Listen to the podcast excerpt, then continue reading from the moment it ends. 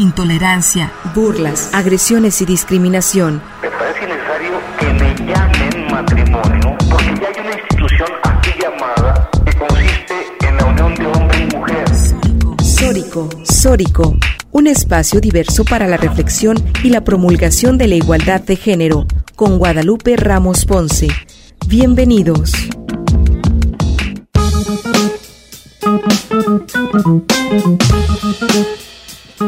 Bienvenidas y bienvenidos a Sórico, sin género de dudas. Agradecemos a quienes nos sintonizan esta tarde de domingo a través de Radio Universidad de Guadalajara por la frecuencia del 104.3 de FM en la zona metropolitana, el 107.9 de FM en Ocotlán en la Ciénega y el 104.7 de FM en Lagos de Moreno en la región Altos Norte, así como el 105.5 de FM en Ameca en la región Valles. Un agradecimiento muy especial a Gil Domínguez y a África Mariana que se encuentran en la producción de este programa. Igualmente saludo con muchísimo gusto a mis compañeras locutoras de este programa, a Lupita Ramos, que en esta ocasión no se encuentra con nosotras, pero a Estefanía Martínez, que se encuentra aquí con nosotras reflexionando otra tarde de domingo. ¿Cómo estás, Estefanía? Hola Natalia, un gusto estar contigo en esta tarde de domingo, así como con nuestra querida audiencia.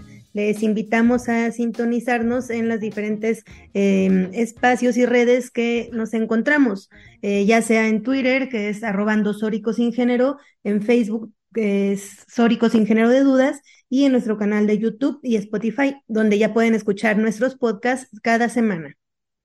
Sí, es, esta tarde domingo tenemos un programa muy especial, ya que estaremos hablando de una acción política muy importante que se llevará a cabo el próximo 26 de noviembre en la ciudad de Guadalajara. Se trata de la marcha antiespecista, la cual es un alzamiento de voz por todos aquellos que nos piden a gritos su libertad.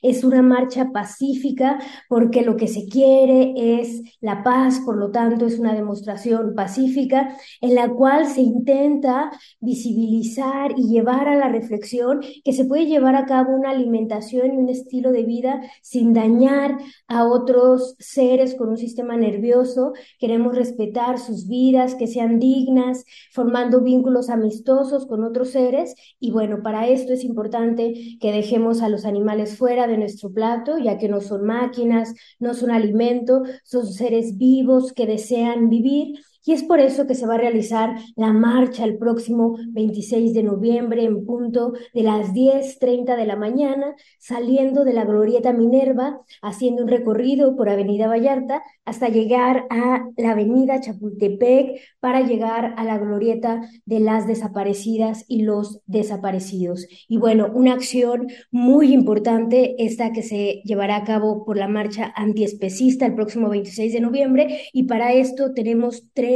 invitadas de lujo que nos estarán compartiendo sus reflexiones. ¿Quiénes son ellas, Estefanía? Así es, Natalia. El día de hoy nos acompañan tres luchadoras sociales y defensoras por el medio ambiente, los animales, ellas veganas y antiespecistas que han estado en esta lucha ya desde hace un buen tiempo. Tenemos con nosotras a Claudia Patricia Pérez Castorena, ella es creadora de contenido en torno a la información antiespecista para lograr un cuestionamiento colectivo. Es host del, del podcast desde una isla desierta, donde se hablan sobre diversos temas de alrededor del veganismo. También nos acompaña Susana Cruz Aguilar, licenciada en Derecho con estudios de maestría en Medio Ambiente y Sustentabilidad. Es docente de las asignaturas en Bioética 1 y 2 de la Facultad de Ciencias de la UNAM y a su vez nos acompaña Carla Daniela Telles, quien es técnica superior en radiología e imagen, tarotista, ecológica, vegana y activista, luchadora y defensora por el medio ambiente y los animales. Un saludo, compañeras. Mucho, mucho gusto de tenerlas acá. Un placer tenerlas con nuestra audiencia. Bienvenidas. Muchas gracias. Muchas gracias. Es un placer estar aquí. Gracias por su invitación y por tenernos aquí. No, pues el gusto es nuestro, compañeras, de poder poner en, en, los micrófonos y sobre todo para toda nuestra audiencia un tema tan importante como lo es el antiespecismo. Y bueno, para esto quizá muchas personas que nos escuchan esta tarde no saben o no han escuchado hablar del antiespecismo. Entonces, si nos podían explicar qué es el antiespecismo, cómo surge y pues cuáles son las principales demandas y reflexiones en torno a él. Adelante. Bueno, eh, primero vamos a entender qué es el especismo, ¿no? ¿Por qué estamos hablando de un antiespecismo o un contraespecismo? Y bueno, eh, el especismo refiere a esta relación eh, que, no, que, que hemos acarreado, ¿no? Milenaria que tenemos con los demás animales, que se basa en el paradigma del antropocentrismo, es decir, en donde el humano se pone por encima de los demás animales y por ende eh, los domina, ¿no? Se, se utiliza esta dominación por, eh, que los convierte en cosas, los convertimos en objetos. Entonces es esa jerarquización que tenemos en la cual nos sentimos eh, que podemos hacer de ellos el uso de acuerdo a nuestros intereses ¿no? Y que ni siquiera son necesidades básicas, que más bien son necedades, pasando por sus intereses y por su derecho a la vida y a la libertad. Y esto se da en nuestros hábitos diarios, se da en la alimentación, en los productos que utilizamos de limpieza, en cosméticos, en la ropa que utilizamos, eh, en los espectáculos, en, ¿no? A donde acudimos, en donde estamos todo el tiempo violentando a los demás animales e incluso dentro de nuestro lenguaje.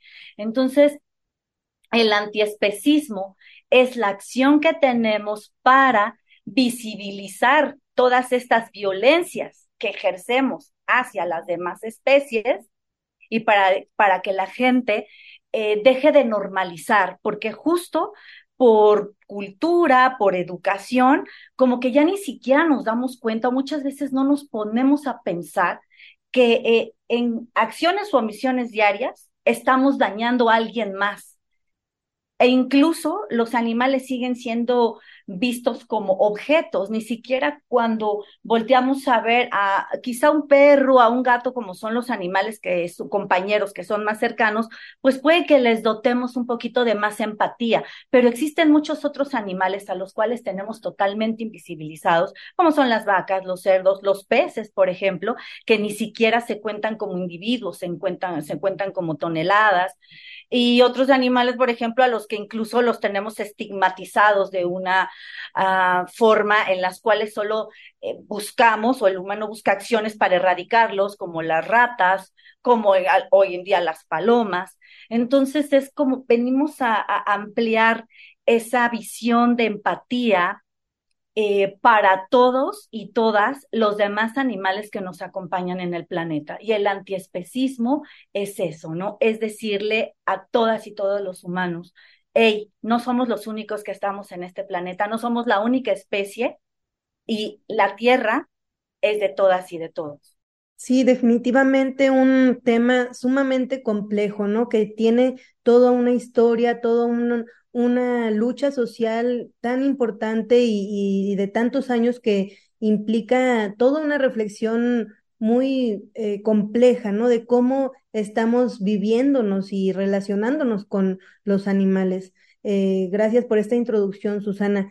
Eh, para poder seguir entendiendo esto a nuestra audiencia, ¿cómo es que, que mm, este tema comienza a, a tener el, el peso que ha, que ha adquirido en estos últimos tiempos, pero que a la par eh, se siguen visibilizando tantas problemáticas en torno a esto. Claudia. Gracias.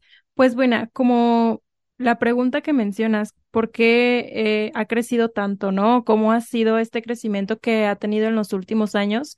Porque si bien esta marcha que vamos a realizar es la segunda aquí en Guadalajara, o sea, si lo vemos como en la historia, la segunda marcha es muy poco, ¿no? Está como justo empezando esto, aparte de las marchas que ya se habían hecho en la Ciudad de México, pero una percepción que yo tengo del movimiento vegano o antiespecista como tal es que cada vez hay más información al alcance de más personas, cada vez son más las personas que están haciendo como esta conexión, se le podría decir, con la congruencia de, de su manera de pensar a su manera de actuar.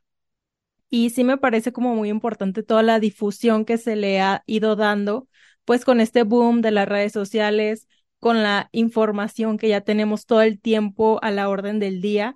Entonces, cada vez más personas se van dando cuenta de todo lo que sucede atrás de los procesos o atrás de lo que nos venden, ¿no? Porque nos venden por un lado, por ejemplo, de que hay la, la vaca que ríe o las vaquitas felices, como bien mencionaba mi compañera Susana, o sea, en el ámbito de la alimentación, la explotación que existe es inmensa y muchas veces la publicidad es la que eh, está en todos lados, ¿no? En las calles, en los medios de comunicación.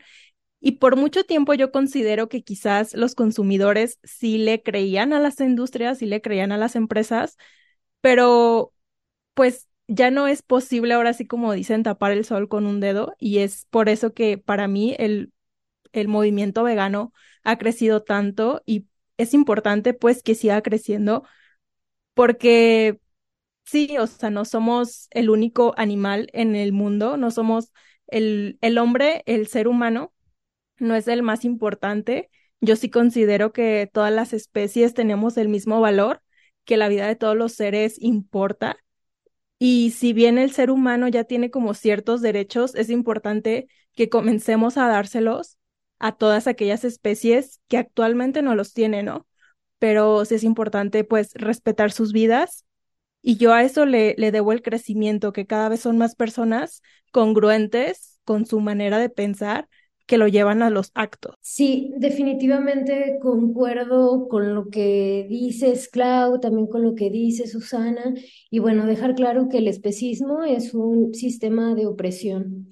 ¿No? Y para demostrarlo, pues basta con ver los modelos de producción, por ejemplo, de la industria de la carne, por ejemplo, ¿no? Es evidentemente son eh, capitalistas, patriarcales, ¿no? Por el uso y explotación que hace de los cuerpos, particularmente de las hembras, ¿no? Eh, de las distintas especies y bueno, es importante visibilizarlo. Y como bien lo dicen, pues em, gracias a que estamos viviendo en, la era de la información, de las comunicaciones cada vez más globalizadas, más instantáneas, pues por primera vez hemos podido ver, ¿no? Eh, con nuestros propios ojos de qué va esta industria, pues opresora, violenta, em, de estas eh, otras especies. Y y bueno, a mí me gustaría también eh, que reflexionáramos sobre eso, ¿no? Que nos platicaran qué implica el, el, especismo tal cual y por qué decimos que es explotación. Y bueno, pero vamos a seguir reflexionando de esto. Antes vamos a un pequeño corte de estación y regresamos. Sórico, sin género de dudas. Valiente sí, sumisa jamás.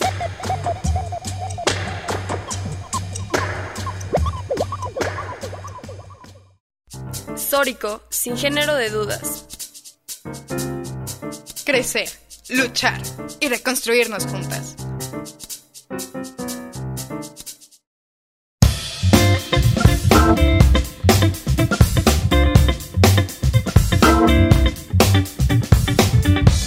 Y regresamos a Sórico sin género de dudas, en donde hemos estado hablando sobre la, la segunda marcha antiespecista que se generará en Guadalajara, Jalisco, el próximo 26 de noviembre.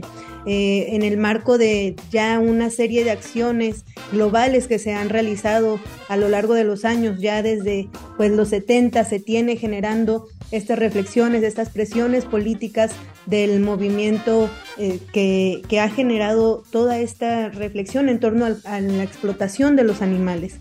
Em, es una, una marcha que está esperando convocar a miles y miles de, mujeres, hombres que han logrado reflexionar y generar esta, esta posición política de lo que implica este maltrato animal.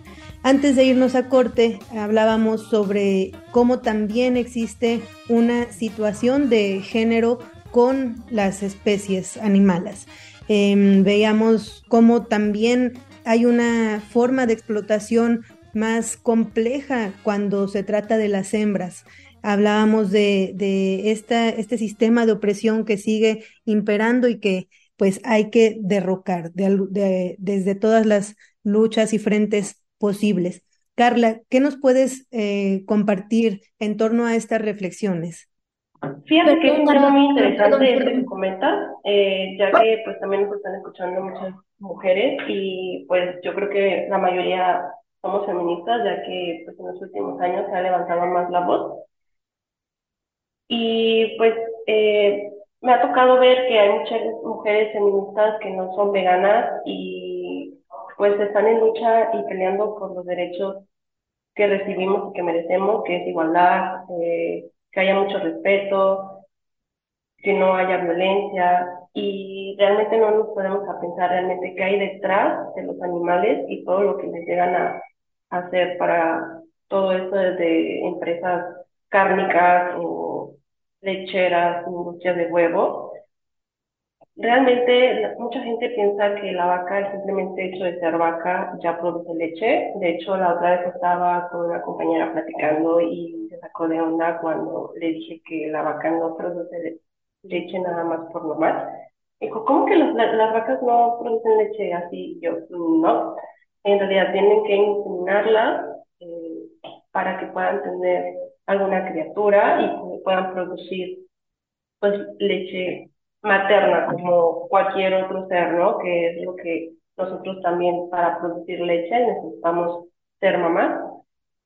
Y realmente es un caso muy feo todo esto que le hacen a los animales, a las vacas. Yo creo que ellos no quieren pues estar siendo violadas a cada rato, ser separadas de sus criaturas. Imagínense todo el daño que puedan provocar tanto al becerrito como a la mamá para que hagan todo este tipo de industrias solamente para nutrir a la demás población. Mucha gente desconoce y piensa que el calcio lo tiene de, la leche, cuando realmente el calcio lo podemos adquirir de varios vegetales.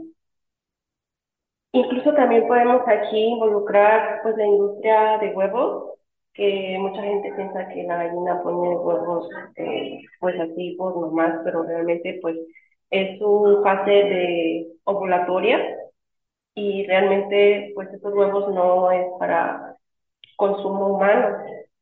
Realmente debemos de darnos cuenta de toda la explotación que le pueden causar a estos animales hembras y pues ahora sí que ser conscientes y no apoyar lo que no nos gustaría que nos hicieran a nosotras. Sí, definitivamente coincido en todo lo que acabas de decir, Susana, Carla. Definitivamente todos los animales, pero particularmente las hembras, ¿no? Utilizar sus cuerpos para uso y disfrute pues de la raza humana definitivamente es un sistema de opresión.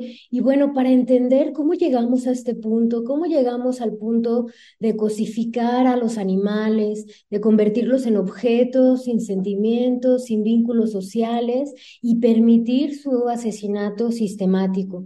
Para esto pues debe existir todo un sistema que lo permite. Y no solo que lo permite sino que lo socializa lo difunde y bueno, para ah, esto se realiza a través de distintos dispositivos, ¿no? Por ejemplo, uno de ellos, el lenguaje, que ahorita nos van a platicar más, pero también hay otros dispositivos, ¿no? Que, que permite esta cosificación, objetivización de los animales. Si nos puedes platicar, Claudia, cómo llegamos al especismo, cómo es que se fortalece ese, ese sistema para entenderlo, para poder, pues, desbaratarlo, ¿no?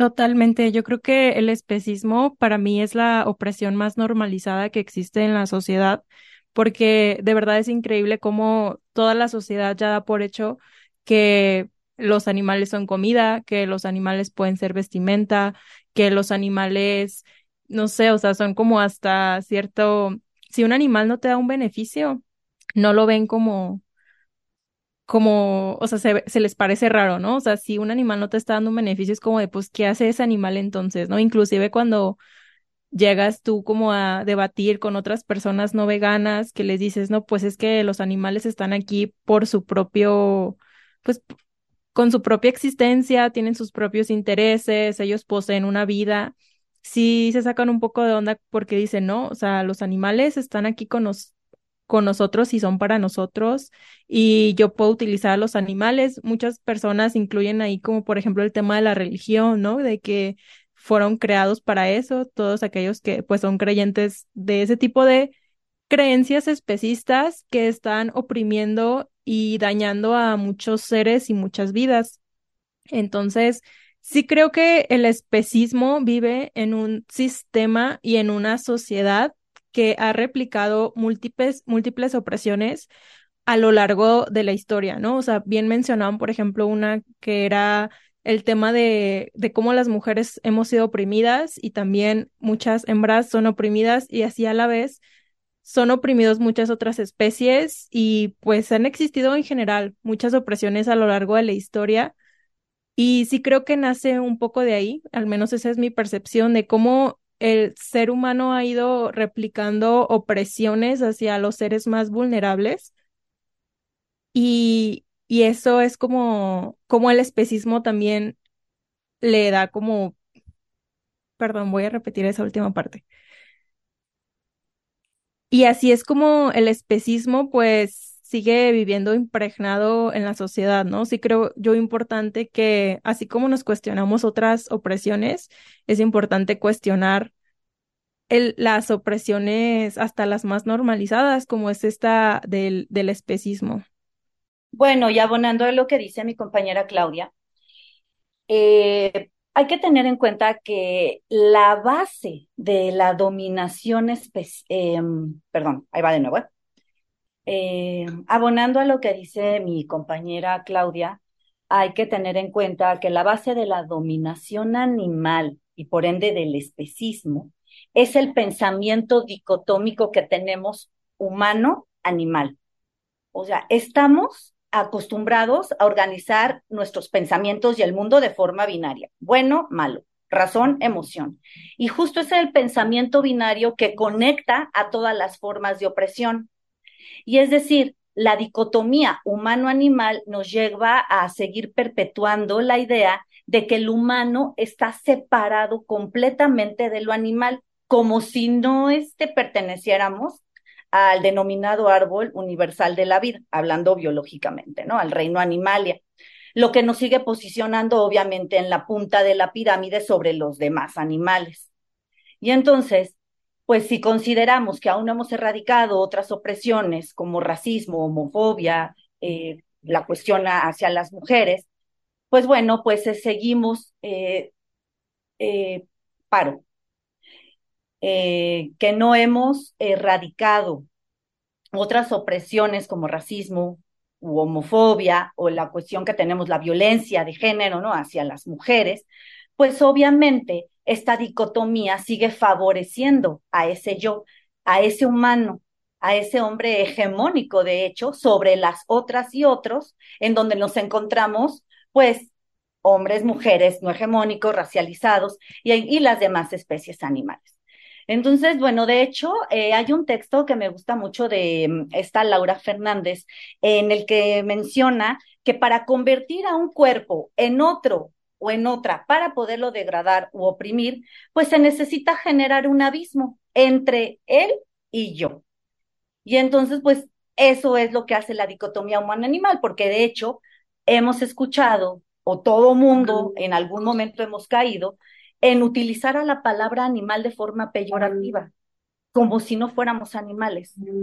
Entonces, desde ahí parte que, el especismo siga siendo una de las opresiones, como dijo mi compañera Claudia, pues es la más grande porque incluso dentro de todas las sociedades o dentro de todas las opresiones que existen, es la que se encuentra hasta abajo.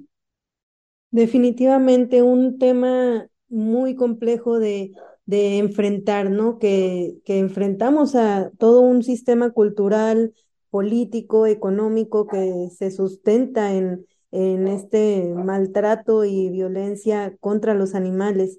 Es difícil, el generar estas reflexiones eh, ante un sistema que, que impera ante, con, con toda esta violencia sistemática. Eh, vamos a ir a un corte, pero regresamos a Sórico sin género de dudas, en donde estamos hablando sobre la segunda marcha antiespecista a llevarse a cabo el 26 de noviembre en Guadalajara, Jalisco. Regresamos. Sórico, sin género de dudas. Crecer, luchar y reconstruirnos juntas. Dejemos de ser mujeres invisibilizadas. Sórico, sin género de dudas. Estamos de regreso en Sórico, sin género de dudas. El día de hoy estamos hablando con Claudia, Susana y Carla respecto a la segunda marcha antiespecista que tendrá lugar el 26 de noviembre en la ciudad de Guadalajara en punto de las 10.30 de la mañana. Y bueno, antes de irnos a corte hablábamos sobre el sistema especista, un sistema de dominación que permite eh, el control, la explotación de los cuerpos de los animales. Y bueno, esto no solamente es un sistema que tenemos que cuestionar hacia afuera, pero también tenemos que cuestionar esta naturalización al interior, las maneras en las que hemos aprendido pues este sistema de explotación para poder transformarlo, erradicarlo y de construirnos, ¿no? Es decir, de construir el especismo que todas y todos llevamos dentro. Y bueno, en este sentido, Claudia, ¿qué podemos hacer para todas aquellas personas que nos escuchan, que están pensando y cuestionándose en, su especismo? ¿Cómo pueden eh, llevar a cabo este proceso? Claro, para mí lo más importante y lo principal es como detectarlo, ¿no? Ahora sí de que lo que no se nombra no existe y sí empezar a etiquetar las acciones que hacemos como especistas, nombrarlas como tal. Y antes del corte mi compañera Susana mencionó algo muy interesante que es cómo hacemos esta, este abismo, esta separación entre el humano y los animales y pensamos que el ser humano es más, es superior, es más inteligente, es, está arriba, ¿no? de los animales. Y creo que es importante romper esta barrera y y cortar este abismo y darnos cuenta que tenemos muchísimo en común con todas las demás especies, que nosotros también formamos parte de todo el sistema de la vida, que también somos animales y creo que eso nos va a ayudar a reconocer que así como nosotros tenemos nuestros intereses, que así como nosotros tenemos y queremos vivir, también las demás especies. O sea, creo que la mayoría de personas tenemos un animal en nuestra casa, ¿no? Ya sea perro, gato, etcétera. Y creo que a través de ellos quizás podemos conectar con otros seres que tienen muchísimo en común.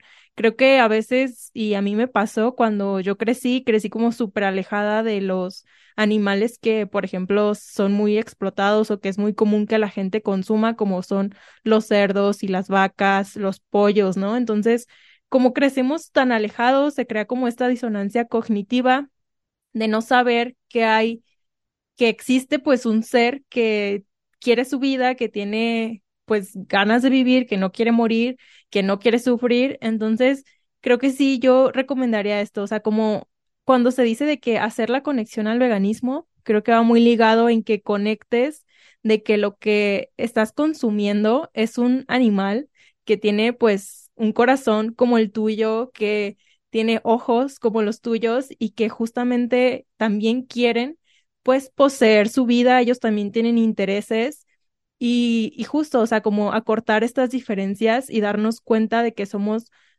más similares de lo que nos han hecho creer y reconocer al otro ser, al otro animal, como un individuo que también tiene derecho a poseer su propia vida. Y bueno, y también tener en cuenta que cuando estamos consumiendo a un, a un animal que ha sido confinado.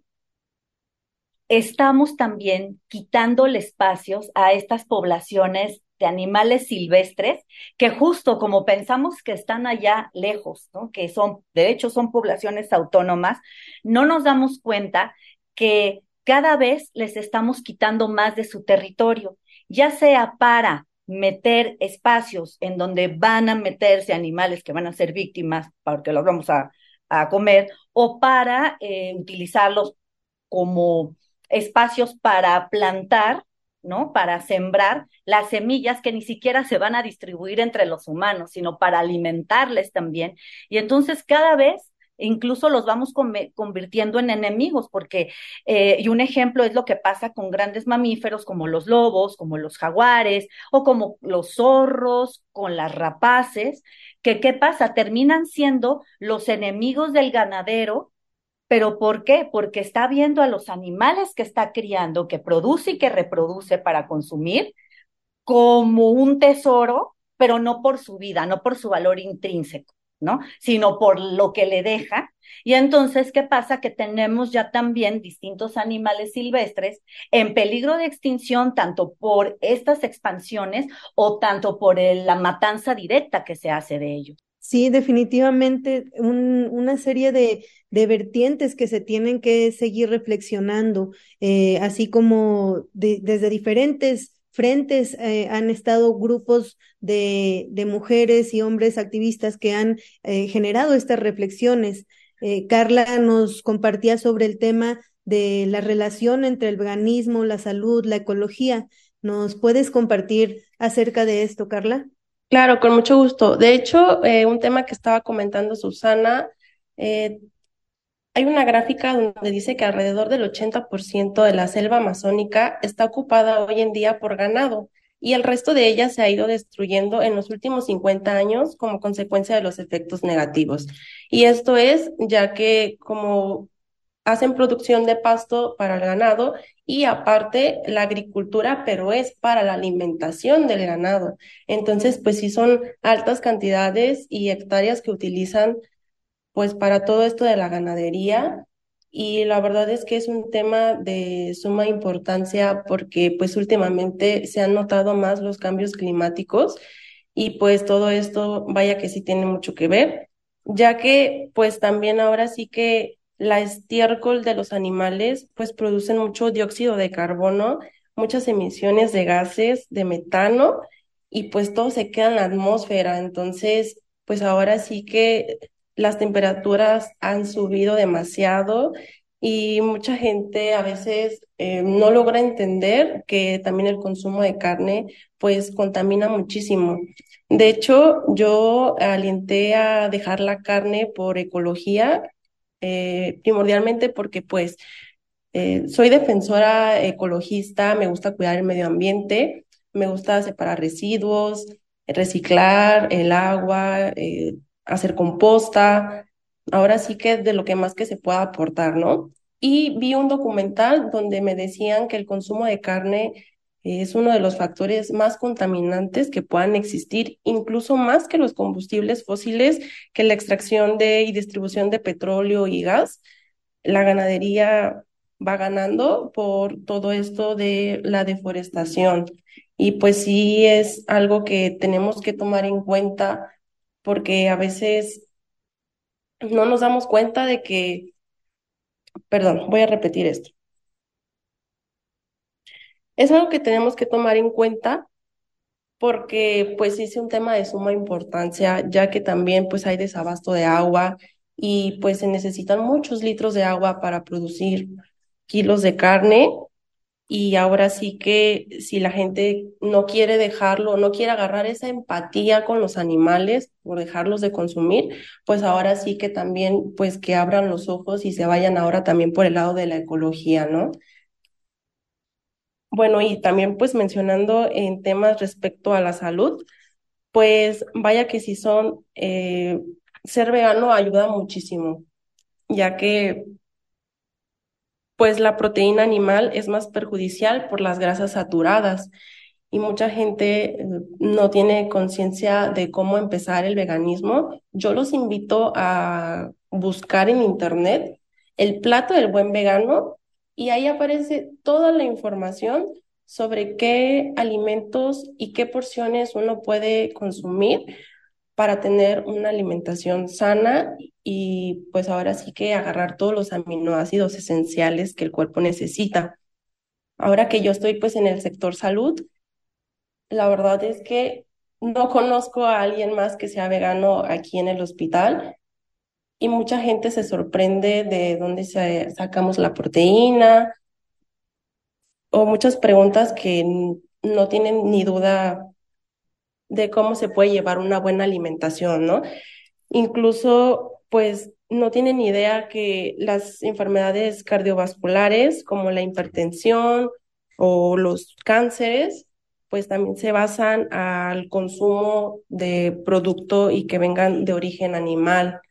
Incluso hay una tabla donde se dice que se reduce la probabilidad de padecer cáncer de próstata eh, siendo vegano hasta un 35%. Y también, pues, eh, ayuda muchísimo para las personas que son diabéticas eh, llevar una alimentación basada en plantas, ya que pues es mucho menos azúcar y incluso el aporte de el aporte de, de varios antioxidantes como las vitaminas, pues se llevan más eh, por medio de los vegetales, incluso mucho más fibra, menos estreñimiento. Y pues claro, es súper importante que no solamente son frutas y verduras, ¿verdad? Sino que acompañarlas con legumbres, semillas. Y pues ahora sí que hay una variedad de platillos y nosotros, pues si no saben cómo empezar a ser veganos, igual también, eh, pues nos pueden buscar en redes sociales. Ahí me encuentran como ewe.t y cualquier duda yo pudiera ahí pues proporcionarles información o con mis compañeras también. Y la verdad es que ser vegano es mucho más allá de un cambio de para y por los animales, que es el principal tema, sino que también pues por ecología y salud. Muchas gracias, Carla, por estas herramientas prácticas de, y, que justamente pueden acercar más a aquellas personas que aún tienen tantas resistencias a, generar un cambio en su alimentación, pues hay, hoy en día hay mucha información al respecto, ¿no? Hay muchas herramientas, muchos lugares donde consumir desde otras miradas, con otras eh, formas más éticas y con lo que implica una, un cambio de paradigma. Eh, sin embargo, sí sigue habiendo bastantes resistencias y estas, estos tips que has dado seguro le harán eh, sentido a más de, de, uno de nuestros radioescuchas y radioescuchas. El, vamos a ir a un corte de estación, pero regresamos a nuestro último bloque en donde estamos hablando sobre la segunda marcha antiespecista que se realizará el 26 de noviembre en Guadalajara. Eh, regresamos a Sórico sin género de dudas. Sororidad, deconstrucción y empoderamiento. Sórico, sin género de dudas. Merece ser amada sin ser sexualizada. Sórico, sin género de dudas.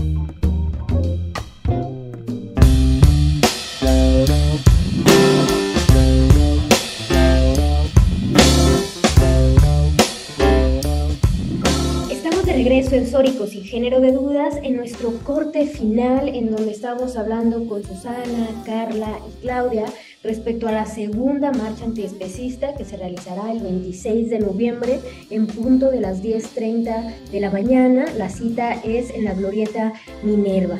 Y bueno, hemos estado hablando de que tenemos que cuestionar nuestros consumos, nuestra alimentación, nuestra contribución al mantenimiento de un medio ambiente sano, pero también esta deconstrucción y estos cuestionamientos también va de la manera en la que nos referimos y nos relacionamos con otras especies de animales. Y ahí pues una parte muy importante es el lenguaje, así como otras cuestiones. Y bueno, de esto, Susana, ¿qué nos podrías decir? De hecho, les dotamos de acciones u omisiones que no tienen. Por ejemplo, y lo voy a decir muy rápido, cuando nos referimos a una persona que tiene problemas por aprendizaje, solemos decir, eres un burro. Y aparte estamos haciendo doble discriminación. Los burros, los burros son animales de los más forzados a trabajar y lo que ellos están haciendo al no querer es resistirse.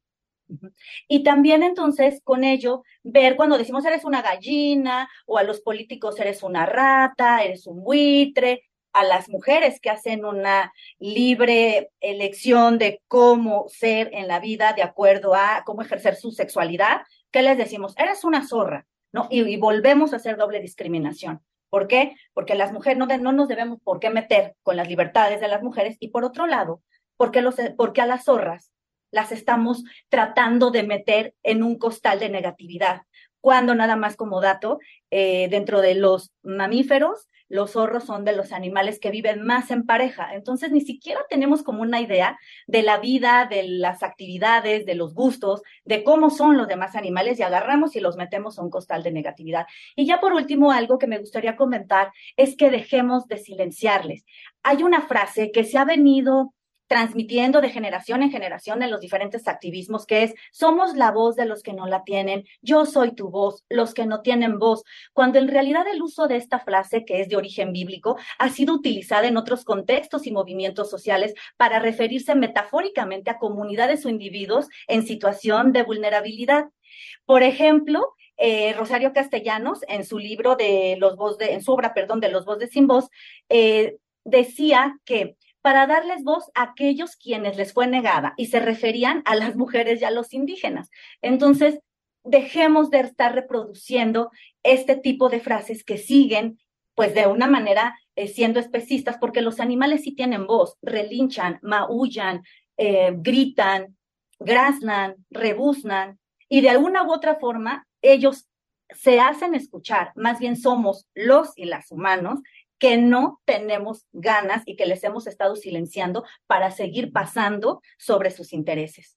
Así es, definitivamente una serie de, temas que tenemos que seguir reflexionando en, en, la, en cómo ellos viven, cómo ellas viven, sus, sus, que tienen una identidad, una forma de, de vivirse, de, de generar sus propias vivencias, ¿no? Y que hay tantos datos del mundo eh, de las animalas que no, no dimensionamos y no alcanzamos a, a, conocer aún, ¿no? Pero que justamente en este, en este momento de la historia de la humanidad, pues con tantas facilidades de información que existen, hay muchas formas de, de adquirir esta nueva, estas nuevas formas de relacionarnos, ¿no? Y esta conciencia a la cual la cual propone el veganismo y el antiespecismo. Eh, Claudia, ¿cómo es que, mm, cuáles son algunas de, de, las recomendaciones que se van a, que se, se, tienen que hacer a quienes van a asistir a la marcha, eh, que, cómo hacer una invitación a quienes quieran sumarse a esta marcha? ¿Qué nos pueden decir para ir, este, pues justamente dando esta invitación oficial a todas y todos nuestros radioescuchas? Totalmente, todas y todos invitadas a esa marcha antiespecista. Creo que es importante como conocer nuestro papel como activistas y es que, como bien menciona mi compañera Susana, nosotros no estamos, no queremos invalidar mm, la voz que ya tienen los animales y su capacidad de resistirse ante las opresiones que viven todos los días, ¿no? Creo que, creo que es muy importante comenzar a visibilizar esa resistencia que ellos ponen ante las prácticas de explotación y que más personas comiencen a verlo, porque es muy claro, ¿no? Cuando un animal no quiere hacer algo, cuando un animal no está de acuerdo con algo y se ha visto en muchas ocasiones cómo es que los animales intentan escapar, se defienden con las con lo que ellos tienen, con sus dientes, con sus patas, con su, con su cuerpo mismo. Entonces, creo que es importante esto. O sea, la marcha le está dando visibilidad a todas estas víctimas de la explotación en múltiples formas, como son los, la explotación del consumo en, en cuanto a la alimentación, la vestimenta, entretenimiento,